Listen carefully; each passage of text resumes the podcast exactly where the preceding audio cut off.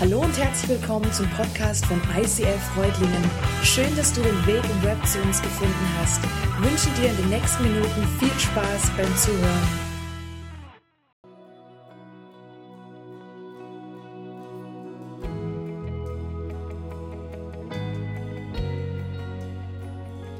Ja, Vater im Himmel, dank dir wissen wir, wie die Geschichte endet.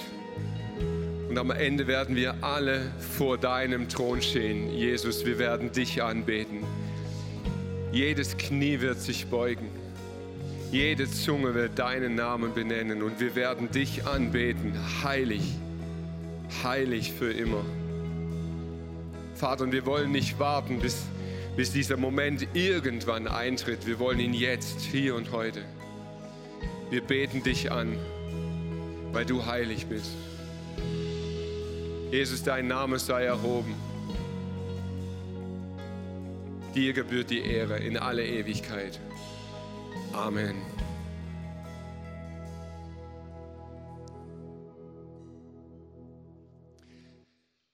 The Story, so heißt unsere Serie dieses Jahr im Sommer. Und der Grund ist ganz einfach.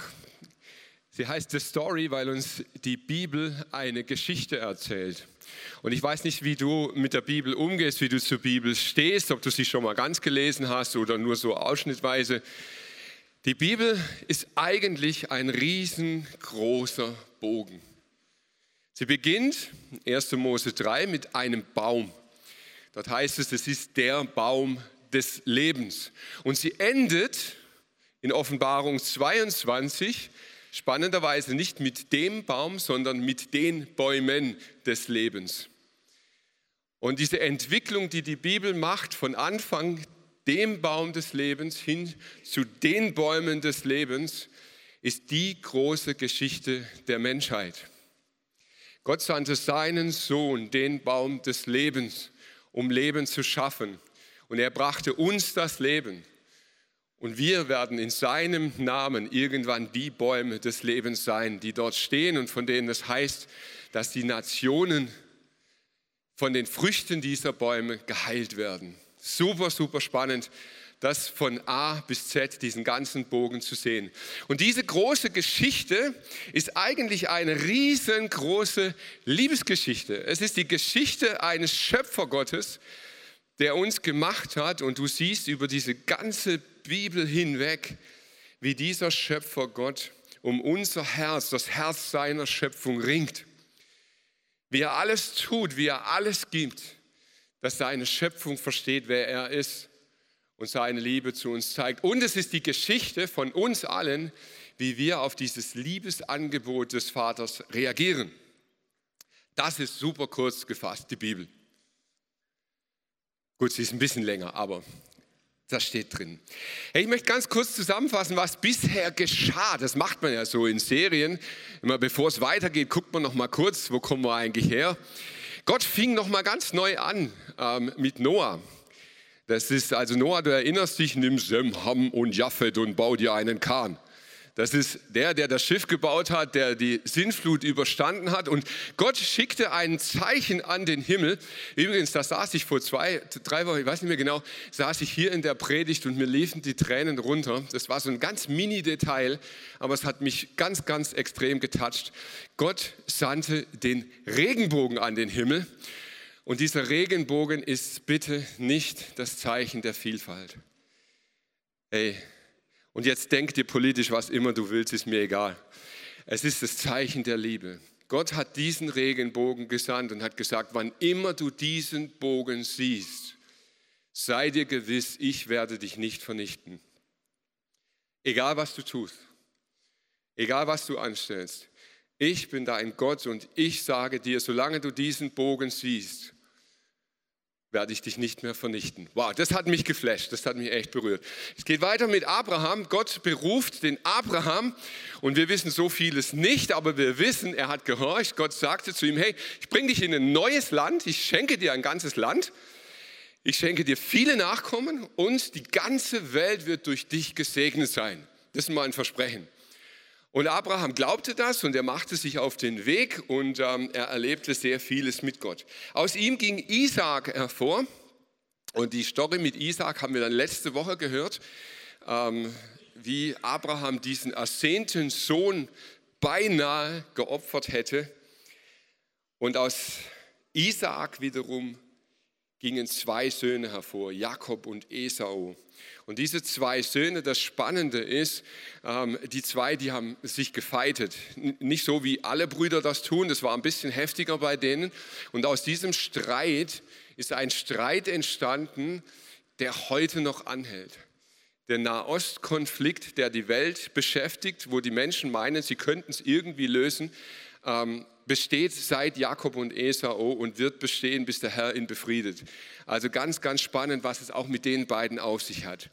Einer dieser beiden ist also Jakob, der später Israel genannt wurde. Dieses Volk Israel wurde dann nach ihm benannt. Der hatte wiederum zwölf Söhne.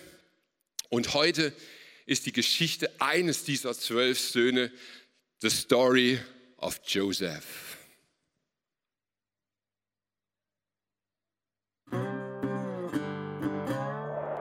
Hey, du Träumer, hast du das schon mal gehört? Hast du Visionen oder Ideen, die einfach so aus dir heraussprudeln? In der Bibel gab es einen älteren Teenager, dem ging es genauso. Der junge Mann hieß Josef, kennst du, oder? Ach, egal.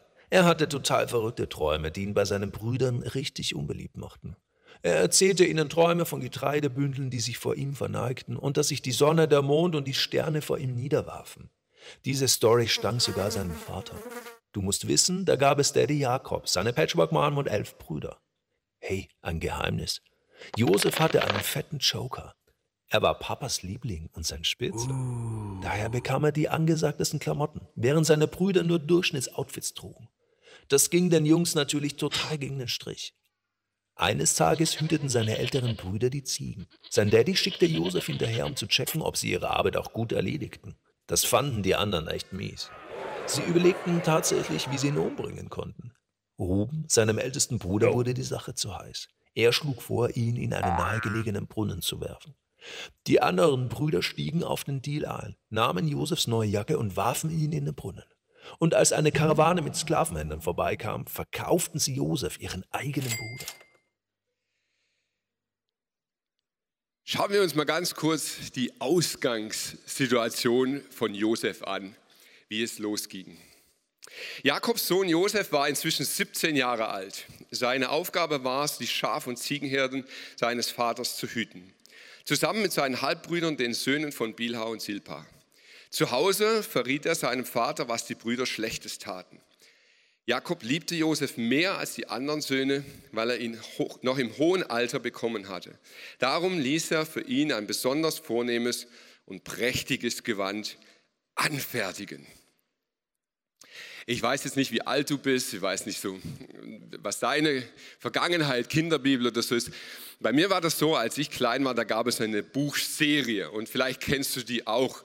Da sind krasse Bilder drinnen, ähm, die haben sich so reingebrannt in mein Hirn, die werden wohl nie wieder rausgehen. Und die hieß, was uns die Bibel erzählt.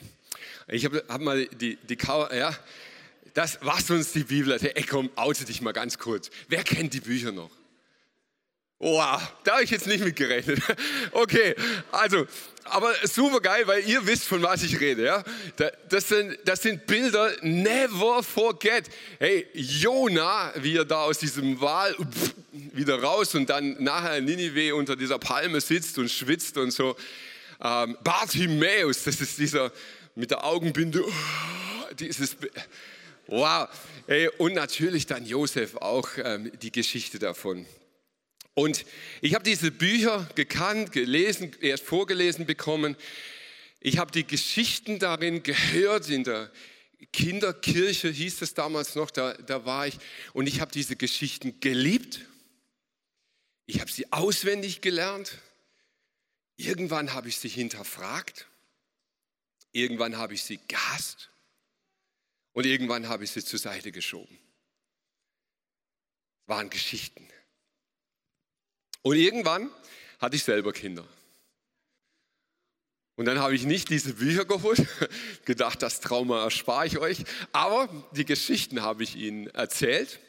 und mit ihnen darüber geredet. Und ich habe gemerkt, dass ähm, im Laufe der Zeit, wenn meine eigenen Kinder ich diesen Geschichten erzählt habe, hat Gott angefangen, mit diesen Geschichten wieder in mir zu arbeiten.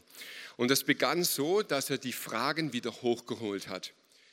Ähm, ich fand das nicht so bequem, aber er blieb nicht nur bei den Fragen. Ich habe auch ein paar Antworten bekommen. Und deshalb liebe ich diese Geschichten umso mehr, ähm, heute mich wieder damit zu beschäftigen und wieder einzusteigen.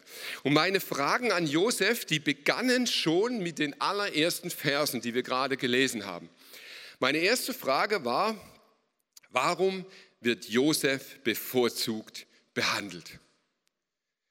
Also warum bevorzugt der Vater diesen Josef? So, und dann ist es manchmal ja voll easy, gell? man muss nur lesen können, steht ja da. Da heißt es, weil er ihn im hohen Alter bekommen hat. Macht das Sinn? Nein. Warum? Weil er danach einen Benjamin noch bekommen hat. Den hat er im noch höheren Alter bekommen. Dann hätte er ja den Benjamin noch viel mehr hätscheln müssen. Also, so gehe ich mit der Bibel um. Sorry, das ist, also denke ich einfach. Ich habe das gelesen, habe gedacht, das ist nicht logisch, reicht mir nicht als Antwort. Okay, gucken wir mal weiter. Weil Josef seine Brüder verpetzt hat. Okay, als Kind habe ich das noch geglaubt. Aber ich gedacht, ah ja, okay, aber dann wurde ich eben selber Vater und wisst ihr was, man findet das gar nicht geil. Also ehrlich, wenn dein Kind kommt und petzt über das andere, na klar, du weißt mehr als vorher, aber so toll findest du das nicht. Und ich finde, es hat schon zu Recht auch einen schlechten Ruf, dieses Petze. Es ist nicht so cool, die anderen anzuschwärzen. Also das, glaube ich, ist auch nicht der Grund. Hm. Da ich gedacht, okay, also komm, mittlerweile sind wir theologisch ein bisschen grundgebildet. Die anderen waren die Söhne von Bilha und Silpa. Kennst du Bilha und Silpa? Nö. Also die meisten nicht. Okay, du Streber. Hallo. Also normal Menschen kennen die nicht, oder? Aber wir kennen eine andere Frau aus dem Leben dieses Jakob Israel, die Rachel. Für alle Friends-Fans. Rachel, okay, Rahel. Stimmt beides nicht wirklich, aber einigen wir uns auf Rahel. Josef war der erste Sohn von Rahel und Jakob hatte wirklich alles gegeben für diese Frau. Er war so verliebt in die. Er hat jahrelang um sie gekämpft. Er wurde betrogen, musste die Schwester dann gleich im Paket mitnehmen, hat immer noch für sie gekämpft und irgendwann hat er diese mega Herzensdame dann wirklich bekommen. Und als er mit ihr den ersten Sohn bekam, das war Josef. Ich ja, okay, ah, kann man als Erklärung vielleicht gelten lassen. Eigentlich ist auch das sehr spekulativ. Warum ist es wichtig, über die Frage überhaupt nachzudenken? Spielt das eine Rolle? Manchmal hat man das Gefühl, dass Gott Menschen bevorzugt. Kennst du das? Kennst du es in deinem Leben, in deinem Alltag? Wisst ihr, es gibt so Menschen, da hast du das Gefühl, bei denen fließt die Scheiße bergauf. Die können machen, was sie wollen. Das ist irgendwie immer erfolgreich. Und es sind so Menschen, die sind reich, die sind schön, die sind erfolgreich. Vielleicht sind sie reich und schön und erfolgreich, weil sie reich und schön und erfolgreich. Merkst du was? Das ist schon doof, gell? Und ich meine damit jetzt nicht diese Typen auf der Titelseite von Gala, Bunte und sonstigen Zeitschriften sondern in deinem und in meinem Alltag.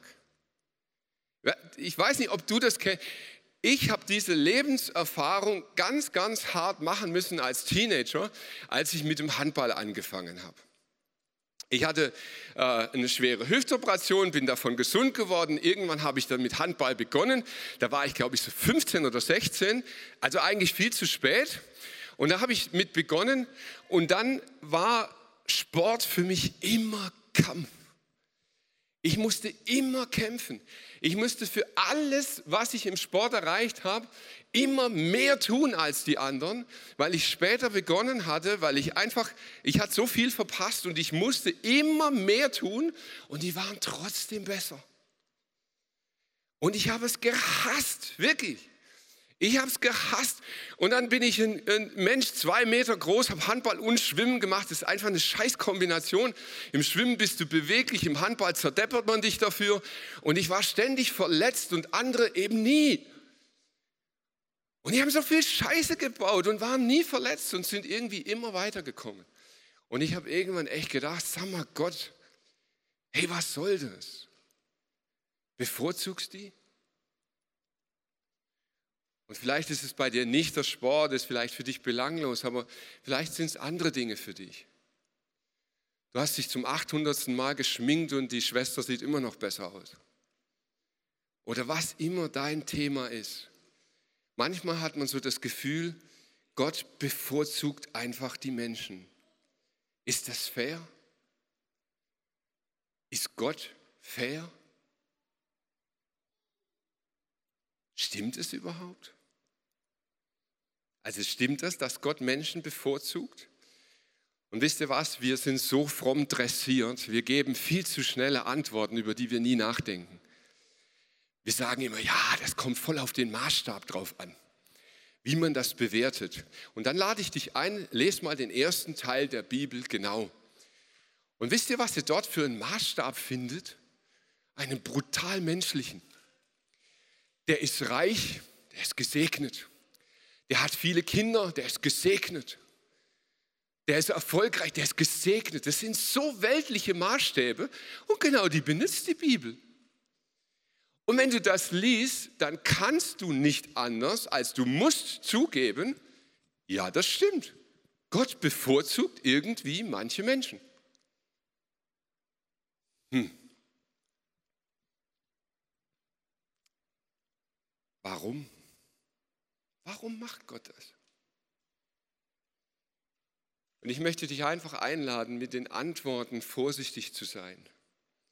Ich glaube, dass wir sehr, sehr, sehr schnell im Interpretieren sind, sowohl der Bibel als auch Menschen um uns herum. Hat sich Josef seine Stellung verdient beim Vater? Hat das wirklich durch seine Petzerei? Gibt es einen Grund, warum Jakob ihn bevorzugt? Er wird nicht genannt. Gibt es einen Grund, warum Gott Menschen bevorzugt? Wir wissen es nicht und es ist auch nicht unsere Aufgabe, es zu wissen. Und ob dir das gefällt oder nicht, das ist ein Punkt, den Gott mit sich selber ausmacht. Achtung, jetzt kommen zwei Bibelstellen, die können unter Umständen ziemlich unter die Haut gehen. Im Römerbrief schreibt Paulus, denn Gott hat einmal zu Mose gesagt, ich erweise meine Gnade, wem ich will. Und über wen ich mich erbarmen will, über den werde ich mich erbarmen. Puh, echt jetzt? Lass es mal so stehen. Gott sagt, es ist mein Ding. Ist es wirklich so? Ich habe über viele Jahre mir vorgenommen, dass ich über den jetzt folgenden Bibelvers nicht predigen will. Manchmal kommt es anders. Sicher werdet ihr mich jetzt fragen, wie kann Gott dann noch von unserer Schuld sprechen? Wer kann denn etwas gegen Gottes Willen unternehmen? Darauf kann ich nur antworten, wer seid ihr eigentlich, ihr Menschen, dass ihr meint, Gott zur Rechenschaft ziehen zu können? Glaubt ihr wirklich, dass ein Gefäß aus Ton den Töpfer fragt, warum hast du mich so gemacht? Der Töpfer hat schließlich die Freiheit, aus ein und demselben Klumpen Lehm zwei verschiedene Gefäße zu machen, ein kostbares zum Schmuck und ein gewöhnliches für den Abfall.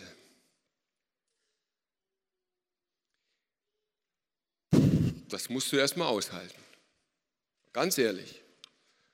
Und ich bitte dich, das mal auszuhalten. Geh jetzt bitte nicht gleich mit diesem Weichspüler Humanismus sonst noch was darüber und erklär das gleich wieder weg, diese Härte diese Aussage.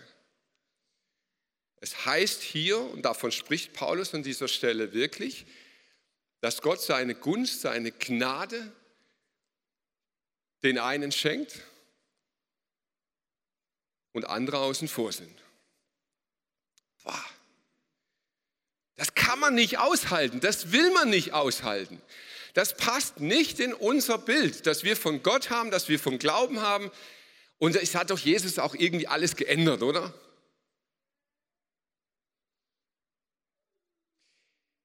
Ich glaube, das Problem an dieser Bibelstelle ist, dass wir in der Ausgangspunkt sind. Mit all unseren Logiken und unseren Erklärungen haben wir die Bibel so lange erklärt und so lange hingedreht, bis wir es verstehen. Aber ich frage dich jetzt mal ganz ernst, wenn du Gott wirklich verstehen kannst, ist er dann noch Gott?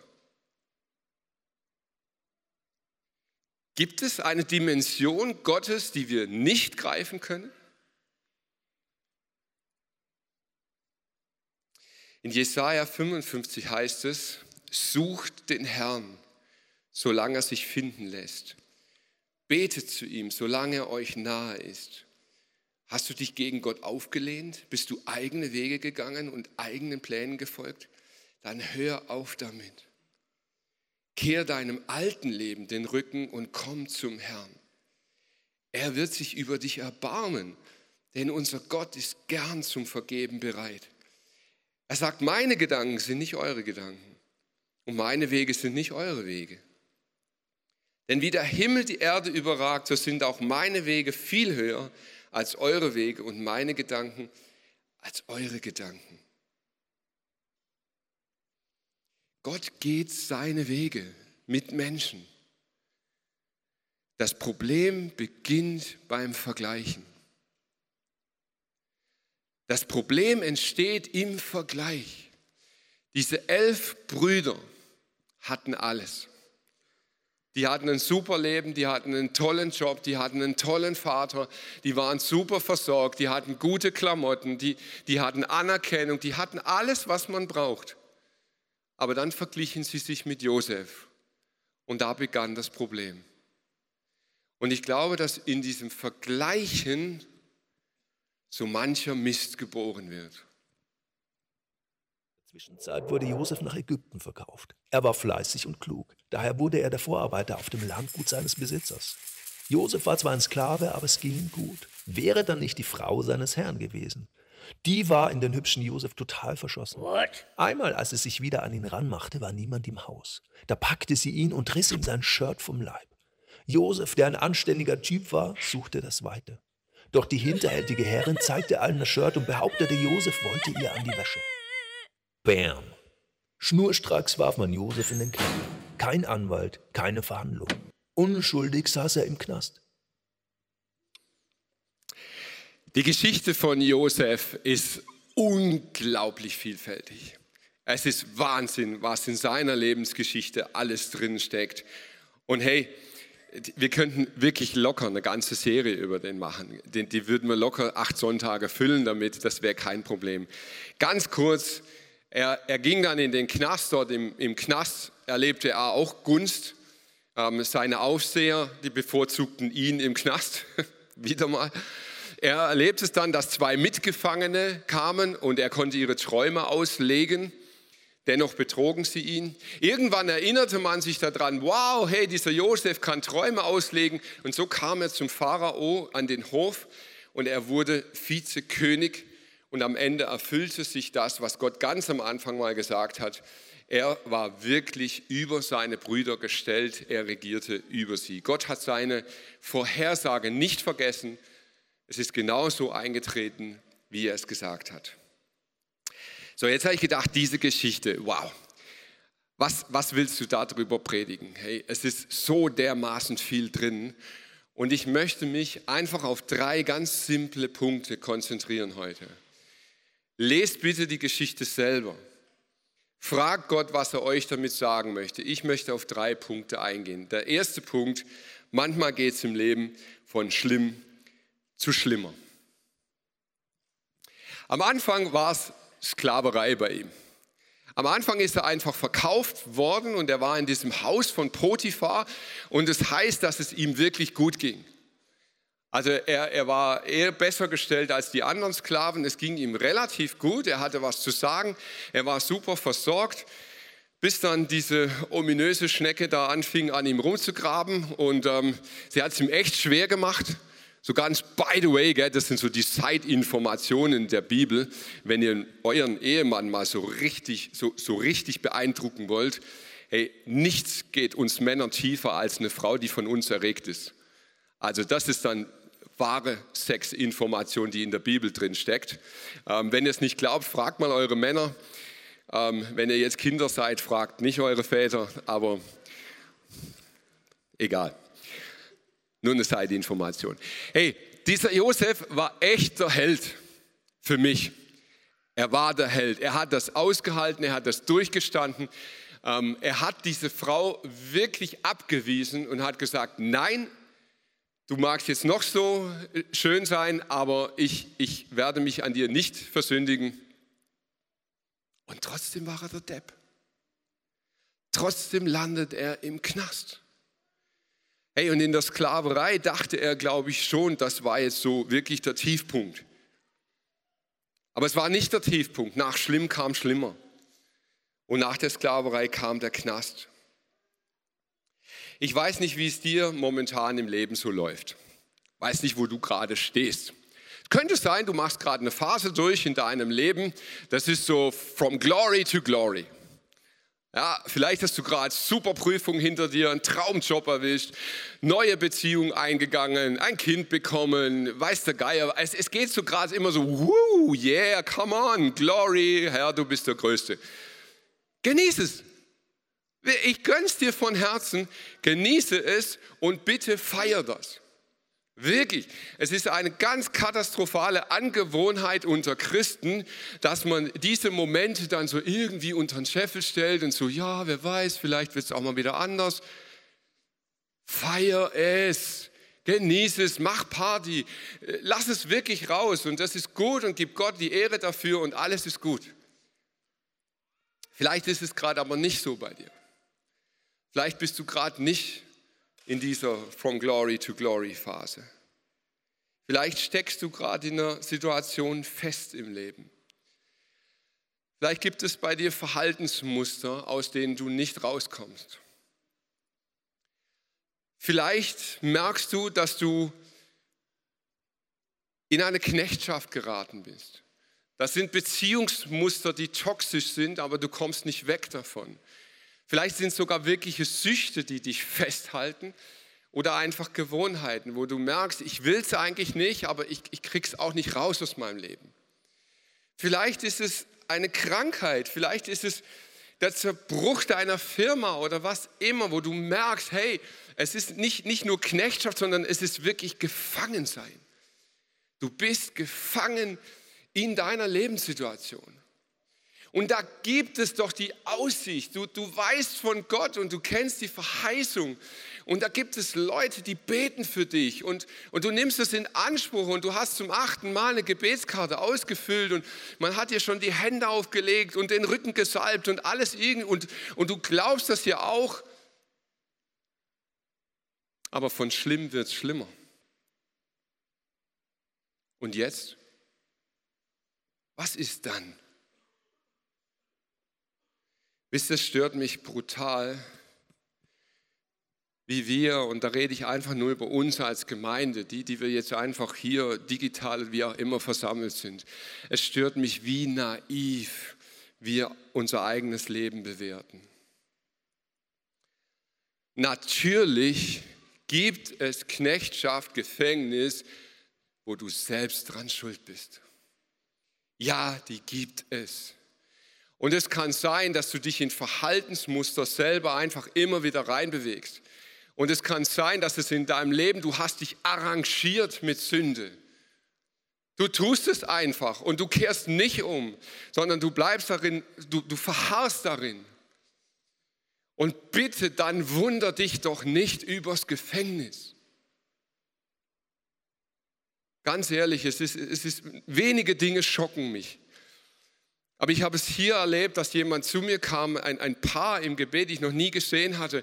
Sie kamen zu mir und sie waren tief bewegt und sie haben mich gebeten, ich soll bitte für sie beten, dass Friede in ihrem Leben einkehrt. Ich habe gesagt, okay, was heißt, wie sieht Unfriede aus? Dann haben sie mir Dinge geschildert. Und dann habe ich mir eine Weile angehört. Irgendwann hatte ich das Gefühl, okay, jetzt bete ich für sie und hatte wie einen inneren Stopp. Und habe gesagt, hey, schilder mir ganz kurz ein klein bisschen mehr. Er verheiratet mit drei Kindern, sie verheiratet mit zwei Kindern. Das Ganze war eine Affäre. Und sie kamen zu mir und wollten, dass ich um Frieden bete. Da habe ich gesagt, nein, never ever werde ich jetzt um Frieden beten, dass ihr über diese Situation Frieden erlangt. Und wisst ihr, manchmal sind wir an dem Gefängnis, in dem wir stecken, selber schuld. Und manchmal gibt es im Leben wirklich versteckte Sünde. Dazu gibt es Get Free. Das ist eine Möglichkeit, mit jemandem ins Gebet zu gehen, seelsorgerlich zu schauen und zu fragen. Sagen, hey Gott, wirklich, ich meine es ernst mit dir. Ich sehe es nicht, ich bin blind, aber öffne mir die Augen. Und dann kann es sein, dass dir Gott etwas aufzeigt, was du nicht gesehen hast. Weil ob, ob du das hören magst oder nicht, aber du und ich und du und du auch, wir haben alle blinde Flecken. Alle miteinander. Es gibt Dinge, die in unserem Leben auf gut Deutsch scheiße sind und wir riechen sie nicht. Aber Gott kann uns die Augen öffnen und dann können wir umkehren. Und dann gibt es die dritte Möglichkeit, die von Josef. Unschuldig war er im Gefängnis. Wisst ihr, die Möglichkeit gibt es im Leben. Und wir sollten nicht so tun, als ob es die nicht gibt. Die Tatsache, dass aus schlimm schlimmer wird, ist nicht der Beweis dafür, dass du auf Abwägen bist. Mein zweiter Punkt, Leid kann manchmal lange dauern. Josef war 17, als er nach Ägypten kam und er war 30, als er aus dem Knast kam. Es waren 13 Jahre. 13 Jahre Ungerechtigkeit. 13 Jahre Gefangenschaft, 13 Jahre dominiert werden, 13 Jahre Unfreiheit, 13 Jahre, ich will gar nicht wissen, was der alles im Knast erlebt hat. 13 Jahre lang. Und jetzt kommt eine Binsenweisheit. Das ist so das, was könnt, könnt ihr nachher posten, nach der Predigt, wenn ihr was Cooles braucht, einen kurzen Satz. Das Leben ist nicht Netflix. Zitat, Mike Schmidt, könnt ihr, könnt ihr machen. Finde ich cool. Ich werde es liken. In den letzten Jahren ist etwas mit dir und mir passiert. Wenn du schon ein bisschen älter bist, dann hast du es vielleicht mitgekriegt. Ähm, das ist so ganz am Rande mit uns geschehen ohne dass es die meisten von uns überhaupt realisiert haben. In den 70er Jahren fing es langsam an, dass man Filme beschleunigt hat. Es Gibt Statistiken, ähm, gibt über alle Statistiken, aber eine Statistik über Filme. Und zwar hat man in den 50er Jahren hat man Filmsequenzen zwischen 10 und 18 Sekunden stehen lassen. Wenn du so einen Film anschaust, viel Spaß. In den 80er Jahren war der durchschnittliche Filmsequenzschnitt bei 10 Sekunden. Heute sind wir bei einem Durchschnitt von 2, Sekunden. Merkst du was? 18 Sekunden Filmsequenz, 2 Sekunden Filmsequenz. Das macht etwas mit dir und mir, ob du das merkst oder nicht. Jetzt machen wir einen kleinen Versuch. Die meisten von euch haben ihr Smartphone dabei. Ja, holt das doch mal raus. Also die, die es da haben. Die anderen, hört auf zu suchen, ihr habt es nicht. Also, ihr nehmt mal euer Smartphone und dann geht ihr jetzt mal auf eure bevorzugte Social-Media-Seite, so ihr denn irgendwo seid. Facebook oder Instagram oder irgend so eine Seite. Geht mal drauf. So, und jetzt machen wir einen Selbstversuch. Benütz mal deine Insta, Facebook, sonstige Seite, so wie du es sonst auch tust. Mach einfach mal ganz kurz. Ja, in ein paar Jahren werden Handchirurgen reich. Wie benutzen wir Social Media? Scroll, Scroll, Scroll. Langweilig. Weiter. Der, weiter. Du, wa, weiter. Weiter. Weiter. Weiter. Weiter.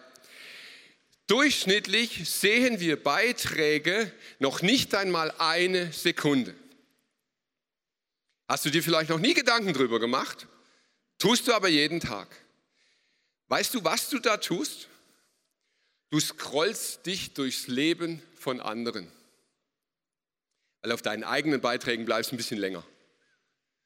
Du scrollst dich durchs Leben von anderen und dabei vergleichst du. Dabei siehst du die Traumurlaube des anderen. Dabei siehst du nur das Essen, das ihm gelingt. Okay, gell? Die anderen posten bloß ich. Du siehst, du siehst nur diese fantastischen Familienfotos. In der Regel auch nur im Dezember. Aber du, du scrollst dich durchs Leben von anderen und wehe, das langweilt dich auch nur einen kurzen Augenblick weg. Interessiert dich nicht weg. Gefällt dir nicht weg. So, und jetzt kommt das wahre Leben. Du fällst durch eine Prüfung. Du bekommst eine Krankheit. Deine Ehe scheitert. Deine Firma zerbricht. Weg! Scroll das weg, das will ich nicht. Kann ich nicht gebrauchen. Weg damit. Und? Tut es? Hm. Nicht so arg gut, gell? Funktioniert irgendwie nicht. Aber wir Christen haben ja Lösungen. Hey, come on, da hinten steht doch Gebet. Wir machen doch ein Scrollgebet. Wir beten und Herr, scroll das schnell weg. Macht er das? Manchmal, selten, ab und zu. Meistens macht er das nicht. Und was macht das mit uns? Wir fangen an, an ihm zu zweifeln. Gott gibt es dich überhaupt? Ja, ihn gibt es, aber in Echtzeit. Und das wird zunehmend ein Problem für uns. Wir kommen mit einem Gott in Echtzeit nicht mehr zurecht. Langweilig. Ich will da raus. Mein dritter Punkt. Gott ist schon da und hilft, bevor alles gut ist. Ich glaube, dass wir als Christen in der westlichen Welt, und damit meine ich auch uns hier im ICF Reutling samt aller Location, ich glaube, dass wir eine ganz gefährliche Herzenshaltung eingenommen haben. Manchmal ist es sogar so schlimm, dass wir diese Haltung auch predigen. Wir machen da echt Fehler, auch in Predigten. Wir haben ein, eine Haltung bekommen, unser Christsein, unser Glaube fokussiert sich auf ein Endergebnis. Du sehnst dich nach Heilung. Du sehnst dich nach Befreiung. Du sehnst dich nach Veränderung. Du sehnst dich danach, dass dieses Einsamkeitsgefühl aufhört. Du sehnst dich nach einem neuen Job, du sehnst dich nach einem Kind, du, du sehnst dich nach Wiederherstellung von Beziehung, du sehnst dich nach irgendetwas. Und jetzt gibt es doch Verheißung. Jetzt hat Gott doch wirklich gesagt, ich bin der Heiler, ich bin der Versorger, ich bin der ich bin. Und du hast doch ganz berechtigt eine Hoffnung, dass dieses Ergebnis kommt. Und wisst ihr was? Der Teufel arbeitet immer mit Halbwahrheiten. Ja, diese Verheißung steht über deinem Leben, definitiv. Aber Christsein heißt nicht, sich auf ein Endziel zu fokussieren.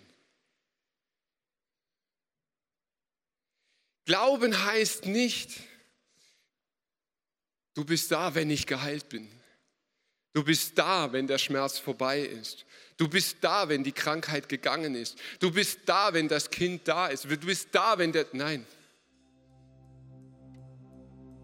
Du bist jetzt da. Jetzt hier in diesem Moment. Heute, hier und jetzt. Gott vergisst es nicht. Manchmal dauert es 13 Jahre, manchmal dauert es 30 Jahre, manchmal dauert es ein Leben lang. Gott vergisst nicht, was er dir verheißen hat. Aber manchmal kann es unfassbar lange dauern. Meine Frau hatte letzte Woche nach acht Jahren eine Operation und ist seither eine Woche jetzt schmerzfrei. Nach acht Jahren.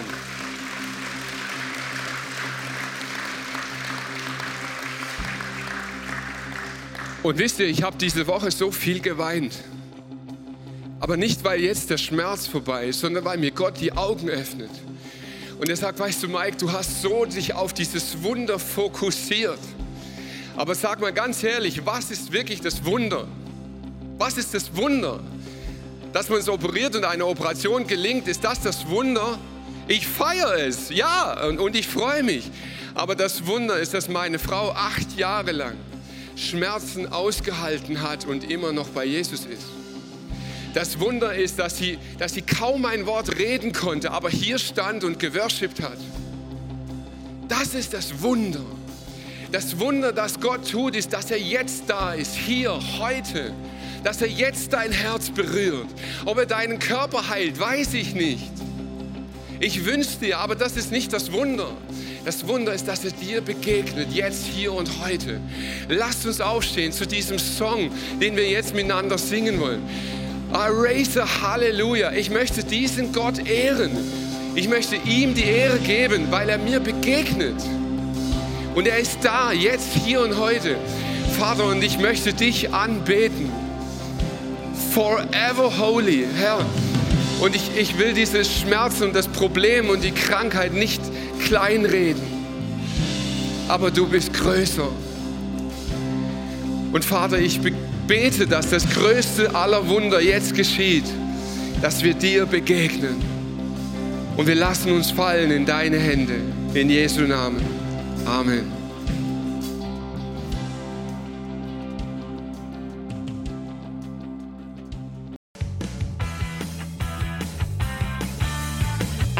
ICF Reutlingen sagt Dankeschön fürs Reinklicken. Weitere Infos findest du unter www.icf-reutlingen.de.